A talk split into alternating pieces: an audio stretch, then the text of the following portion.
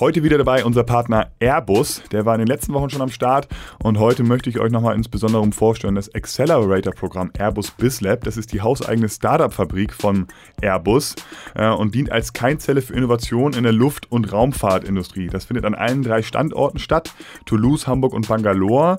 Dort werden Startups und Entrepreneure zusammengebracht, um Ideen für die Luft- und Raumfahrtindustrie zu entwickeln und auch zur Marktreife zu führen.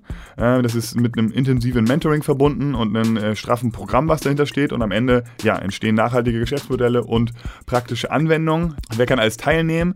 Startups, die in dem Bereich ja, in diesem Bereich Ideen haben, Luft- und Raumfahrtindustrie. Ähm, das ist ein breites Feld, also alles über Drohnen, Big Data und Robotics. Schaut euch das einfach mal an. Da sind wirklich viele Themen, die relevant sein können. Und dazu gibt es auch 2018 wieder ein Call for Projects, der startet bald, wo innovative Startups gesucht werden. Also Augen und Ohren offen halten. Der Call wird in den nächsten Wochen starten und auch hier nochmal kommuniziert. Wir freuen uns schon drauf. Seid auf jeden Fall dabei und viel Spaß. Ask OMR. Du fragst, wir antworten. Herzlich willkommen zur elften Folge Ask OMR, die lustige Online-Marketing-Sendung, wo ihr Fragen stellt und wir versuchen, möglichst gute Antworten dazu zu bringen. Die Stimme auf euren Ohren ist André Alper. Wer mich stalken möchte, www.andrealper.de. Ansonsten bedanke ich mich wie fast häufig ähm, bei Kai Rieke aus Berlin und bei Erik Siegmann aus Hamburg. Die helfen mir immer bei der Recherche, möglichst gute Antworten auf eure Fragen. Los geht's, viel Spaß. Pascal fragt, ich habe eine Marketingagentur, die für kleine Kunden personalisierte Facebook-Werbung entwickelt. Mit der in 2018 eintretenden Datenschutzgrundverordnung ist personalisierte Werbung nur noch nach Zustimmung der Kunden erlaubt. Wie sehr wirkt sich diese Veränderung auf Facebook-Werbung aus? Ist mein Geschäftsmodell damit nichtig? Macht Facebook-Werbung dann überhaupt noch Sinn? Siehst du irgendwelche Chancen oder Potenzial für Werbetreibende, Facebook-Ads im Rahmen der Datenschutzgrundverordnung effektiv zu nutzen? Ja, Danke, Pascal, für die Frage äh, vorneweg. Ähm, das kann natürlich keine rechtliche Beratung sein, was ich hier so an äh, Input und Gedanken für deine Frage liefere. Äh, insofern bitte nur betrachten als mein Bauchgefühl zu deinem Thema. Nicht mehr als das. Für alles andere muss man sich immer rechtlich beraten lassen. Ähm, dann auf der Metaebene, bevor ich quasi ins Thema eigentlich ansteige, ähm, ein, Freund von mir aus Amerika hat so einen lockeren Spruch gebracht und ich glaube, der ist dort auch durchaus Usus. One-Trick-Ponies get shot. Also im Sinne von ein Pony, was nur einen zaubert oder einen Trick vorführen kann, ähm, hat im Zirkus wenig Platz. Also ich finde, äh, wenn, wenn du sagst, das ist das Einzige, was ihr macht für eure Kunden, das klingt für mich gefährlich. Ich würde immer überlegen, ob man sich ein bisschen breiter aufstellen kann. Der Kollege, der diesen Spruch bei mir so reingehämmert hat, der hat dazu auch einen ziemlich geilen, riesigen Blogpost-Artikel geschrieben, äh, wo es um Digital-Marketing-Strategien geht. Da packe ich dir den Link in die Show Notes. So, und steigen wir mal ein in das Thema. Also, wenn es um diese ganze E-Privacy-Richtlinie geht, da gab es ja auch einen spannenden Podcast ähm, unlängst beim Philipp Westermeier im Interview mit Florian Heinemann, den empfehle ich dazu auf jeden Fall anzuhören. Ähm, mein Gefühl ist, selbst diejenigen, die sich viel im Markt tummeln, so richtig Durchblick, wie diese E-Privacy in der Praxis umgesetzt wird, hat eigentlich noch richtig keiner. Ähm, insofern würde ich mich auf dem Thema auf jeden Fall nicht zu sehr stressen.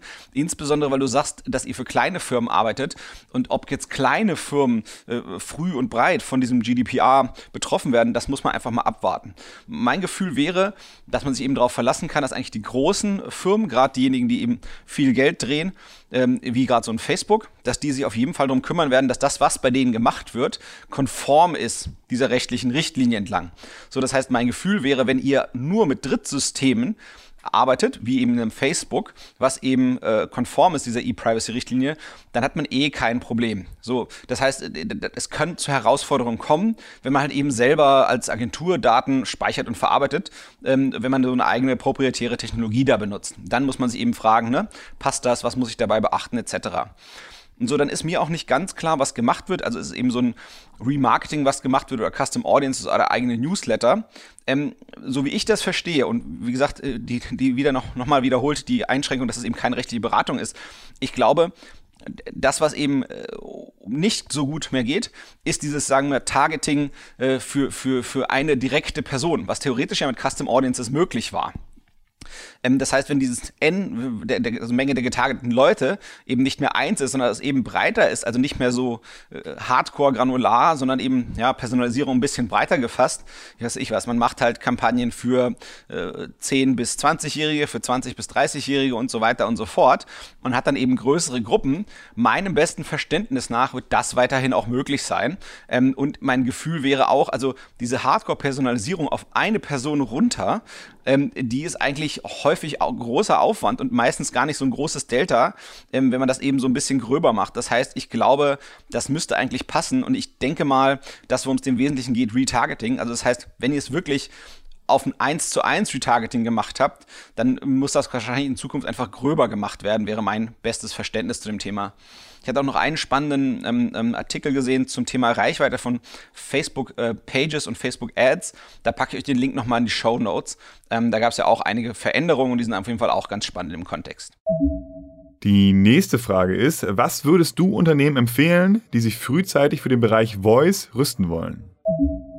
Ja, das Voice-Thema darf man immer ein bisschen breiter fassen in meinen Augen. Also ich glaube, hier geht es zum einen ähm, um die Interaktion äh, über Sprache äh, mit äh, irgendwelchen Endgeräten, also Rechnern, Mobiltelefonen, Uhren, was auch immer. Dann ist da drin sicherlich auch verpackt das Thema der, äh, sagen wir mal, intelligenten Assistenten, ähm, ähm, die eben versuchen, ein bisschen mehr inhaltlich zu verstehen, was man eigentlich will. Ähm, und dann eben auch das ganze Thema dieser ähm, ja, sag mal, äh, Kommunikation mit Computern in natürlicher Sprache, dass man mit denen eben wie so spricht wie mit einem anderen Menschen ähm, und nicht mehr so wie mit äh, einem Computer per se, wie man das quasi versucht hat, künstlich zu lernen. So, das heißt, ich glaube, wenn man, wenn man sich da engagieren möchte in dem Bereich, macht das total Sinn. Ähm, das, das Beste ist, glaube ich, wenn, wenn man sich da reinwurscht und möchte, dass man eigentlich selber anfängt, erstmal diese Geräte zu nutzen und auch mal Skills durchzuprobieren, um ein Gefühl dafür zu bekommen, wie und wo und wann können da Mehrwerte entstehen, damit man sich einfach mal selber ein Bild davon macht und auch wirklich versuchen, Heavy-User davon zu machen. Das heißt, zu versuchen, wirklich möglichst viel über diese Endgeräte zu machen und am besten auch über verschiedene davon, dass man einfach ganz, ganz viel über die Materie lernt. Das ist eigentlich immer das, womit ich ähm, ähm, anfangen würde ja, wenn man äh, was machen möchte, dann gibt's natürlich nur Vollgas geben. Äh, das heißt, man muss eben Anwendungsfälle designen, Ressourcen bereitstellen, Konzepte entwickeln, wie das gehen kann und einen langen Atem haben. Äh, die Herausforderung ist, dass es ähm, ähm noch relativ wenig Geschäftsmodelle äh, in dem Bereich gibt. Hm, ich glaube, äh, am Anfang ist sozusagen der Kern, den man eigentlich erreichen kann, eigentlich eher ein Branding-Effekt als jetzt wirklich eine, ein Performance-Effekt. Ähm, das muss eigentlich der Nutzen sein, den man am Anfang sich von dem Thema äh, verspricht.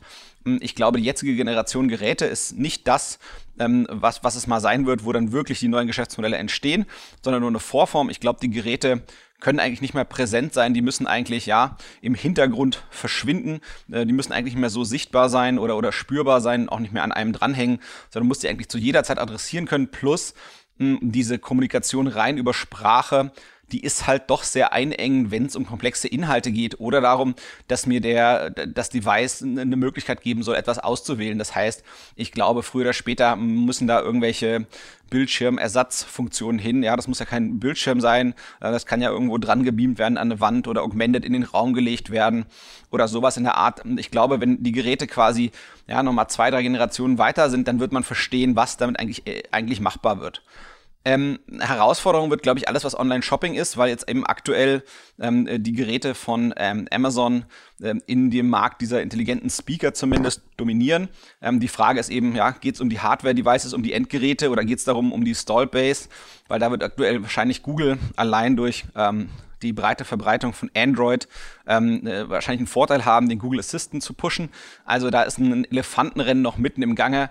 Ähm, Microsoft darf man nie vergessen, ähm, Apple kann man äh, immer noch da äh, kommen sehen und andere versuchen es auch wie Samsung. Das heißt, der tobt aktuell der Krieg um die nächste Plattform. Aber nichtsdestotrotz im Online-Shopping ähm, da quasi wirklich was hinzukriegen, wird auf jeden Fall eine Riesenherausforderung. Ähm, man muss eben sehen, äh, Geschäftsmodell kann sein, dass in der jetzigen Lebensphase von den Geräten vielleicht gar nicht so findbar ist und das allein der Nutzen in dem Branding liegt. Das ist so das, was man ja für den aktuellen Moment verstehen muss. So, also ich würde jetzt nicht sozusagen ähm, äh, alle Ressourcen von etablierten Kanälen abziehen, sondern ich würde halt einfach sagen, 10, 20 Prozent meiner Ressourcen, die binde ich fix für das Thema, aber die gehören dem Thema dann auch, weil ich mir davon irgendwas verspreche oder sowas in der Art. Und damit kann man eigentlich eben immer gut neue kommende Themen ähm, adressieren äh, mit entsprechender Aufmerksamkeit dahinter. Ähm, was man sehen muss, aktuell wenn man sich die sagen wir, Landschaft dort anschaut, ähm, es scheint ja sich so ein bisschen zu entwickeln wie so eine Art äh, App-Kosmos. Das heißt, so wie bei den äh, Android-Apps oder Apple iOS-Apps, äh, ähm, ist es eben so, dass es gibt eine Plattform ähm, und das ist dann eben, ja, entweder die von Amazon, von Google, von Apple, von ähm, ähm äh, wem auch immer. Und darauf gibt's Apps, ne, die heißen dann Skills oder, oder eben irgendetwas in der Art. Ähm, und die werden quasi optional dazugeladen. Das heißt, wenn ich auf meinem Telefon einmal eine Wetter-App hab, dann nutze ich genau diese Wetter-App. Und genauso wird es auf meinem smarten Speaker sein, wenn er denn wirklich smart wird, irgendwann hoffentlich. Ähm, dann habe ich halt dort meinen einen Wetter-Skill und den benutze ich halt. So, und was immer so ein bisschen spannend ist an diesem App-Kosmos, wenn man den schon länger betrachtet, jetzt gerade im, ähm, im Handy-Bereich, im Smartphone-Bereich, ähm, dann ist es eben so, dass man immer diese Plattform durchaus auch mal ganze ja, Welten von ähm, äh, Apps, in dem Fall bei Smartphones, ausradiert, weil die Funktionalität der App in das eigentliche Kernsystem der Plattform integriert wird. Das heißt, das ist immer so ein bisschen die Gefahr bei solchen Skills, die extrem populär werden. Dann können die auch gleich eine Kernfunktionalität des ganzen Dings werden. Ähm, und ja, die Plattform beherrscht letztendlich den App Store, den korrespondierenden für die Plattform und kann da eben schalten und walten, wie man will. Ähm, wenn man dann erstmal, sag mal, seine Prototypen hat und ein paar Use Cases designt hat und dafür eben gute ähm, Möglichkeiten geschafft hat, wie man mit Voice da irgendwie Mehrwert für den Kunden schaffen kann, das ist immer die eine Hälfte der Miete. Dann darf man nicht vergessen, da gibt es noch die andere Hälfte und das ist nämlich zu klären, wie man eigentlich eine Installed Base bekommt für seine Skills. Das heißt, wie schafft man eigentlich Leute auf das, was man für die smarten Speaker ähm, oder äh, irgendwelche Chatbots für irgendwelche intelligenten Assistenten jetzt hat man so ganz tolle drei Stück davon. Wie kriegt man das unter die Leute? Und das ist meiner Meinung nach immer mindestens die Hälfte der Miete. Das heißt, die eine Hälfte ist zu klären, okay, was macht eigentlich Sinn für die Leute zu produzieren? Wie kriegen wir das möglichst geil hin? Und dann die andere Hälfte zu klären, wie kriege ich das unter die Leute, ja, wie kriege ich das, dass die, die Leute benutzen, wie kriege ich da gute Feedback-Zyklen hin, etc. pp. Ähm, das ist im Bereich Voice noch ungeheuer herausfordernd, ähm, wie man das so schafft. Äh, Im Smartphone-Bereich kennen wir natürlich ja, irgendwelche In-App-Werbung für wiederum andere Apps. Ähm, und ich glaube, das fehlt aktuell natürlich im Voice-Bereich eine Infrastruktur dieser Art. Ähm, und das muss man aktuell wahrscheinlich irgendwie über, über andere Wege machen, als jetzt über ähm, andere Voice-Apps, die schon populär sind. Dafür muss man sich was Pfiffiges einfallen lassen. Ähm, wenn man das nicht schafft zu klären, dann macht es auch gar keinen Sinn, ähm, irgendwelche total tollen ähm, Voice-Anwendungen zu bauen. Eine Frage, die uns sehr häufig erreicht hat. Wie sieht eigentlich der Prozess aus hinter der Entstehung einer Ask OMR-Folge? Ja, in der Tat, ich denke mal, die Vermutung steckt da schon in der Frage drin. Ähm, ist es ein Ticken mehr auf, Aufwand, diese Folgen Ask OMR zusammenzustellen, als es Zeit braucht, sie einzusprechen?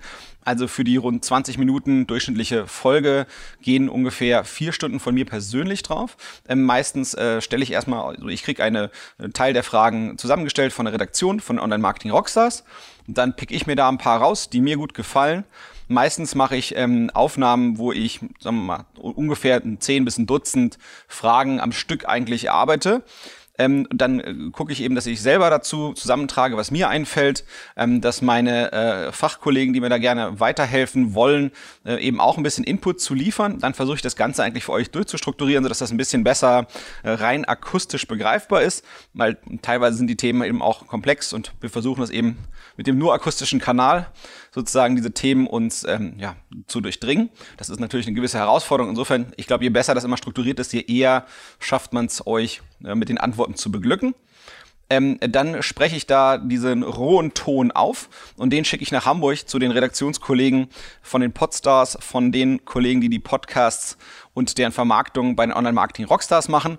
Und die schneiden das dann schön zusammen, äh, machen da Werbung dazwischen, äh, Jingles ähm, und große Unterhaltung und packen das eben auch in Social Media etc. Das heißt also, nur von mir sind es ungefähr vier Stunden pro Folge Aufwand und dann nochmal eine ganze Menge bei den Kollegen in Hamburg, damit das bei euch so schön ankommt, wie es eben ankommt. Ich hoffe, es gefällt. Äh, ansonsten immer gerne Feedback, was man noch verschlimmbessern kann. Bis dann. Wir hoffen, die elfte Folge von Ask OMR hat euch Spaß gemacht. Schickt uns wie immer neue Fragen über Twitter, Slack, was auch immer sonst euer präferierter Kommunikationskanal ist. André Alper für die Online-Marketing Rockstars. Bis bald.